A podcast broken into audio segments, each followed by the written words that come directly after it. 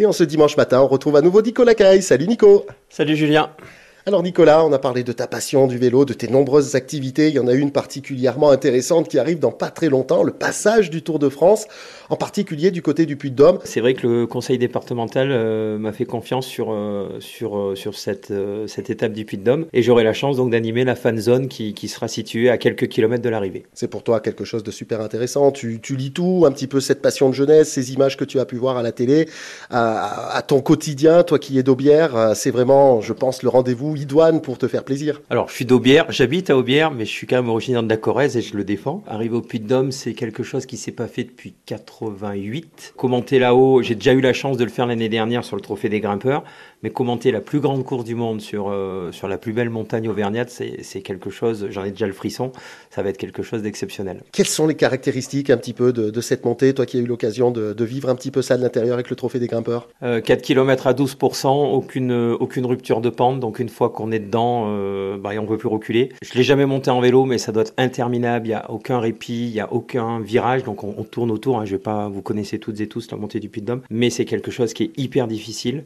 Euh, et puis pour les coureurs du Tour, ce qui va être difficile aussi, ça va être l'approche, parce qu'il y a les 4 km, mais il y a tout ce qu'il y a eu avant. Il faut monter de Clermont, euh, la montée de la baraque, l'arrivée jusqu'au péage. Donc ce sera une, étape, euh, sera, sera quelque chose d'exceptionnel. Sa position dans la course peut aussi être très très intéressante parce qu'il vient assez tôt finalement dans la compétition.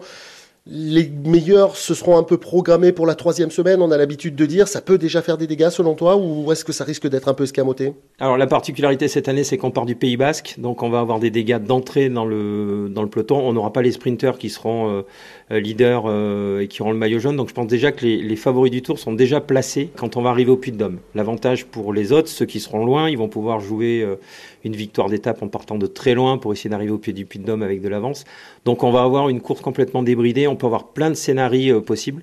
Soit une explication, euh, tout le monde rêve d'un, pourquoi pas, d'un, d'un coude à coude entre Romain Bardet et David Godu euh, dans, la, dans la montée du Puy-de-Dôme. Donc on peut avoir soit tous les favoris qui s'expliquent dans le Puy-de-Dôme, et ça je pense que ça, ça arrivera, soit des coureurs qui sont partis dans l'échappée matinale et qui vont jouer la victoire d'étape. Et comme on sera malheureusement empêché d'aller dans ces quatre derniers kilomètres, The Place to Be, ce sera à tes côtés naturellement dans cette superbe fan zone au pied de, de ce grand géant des Dômes.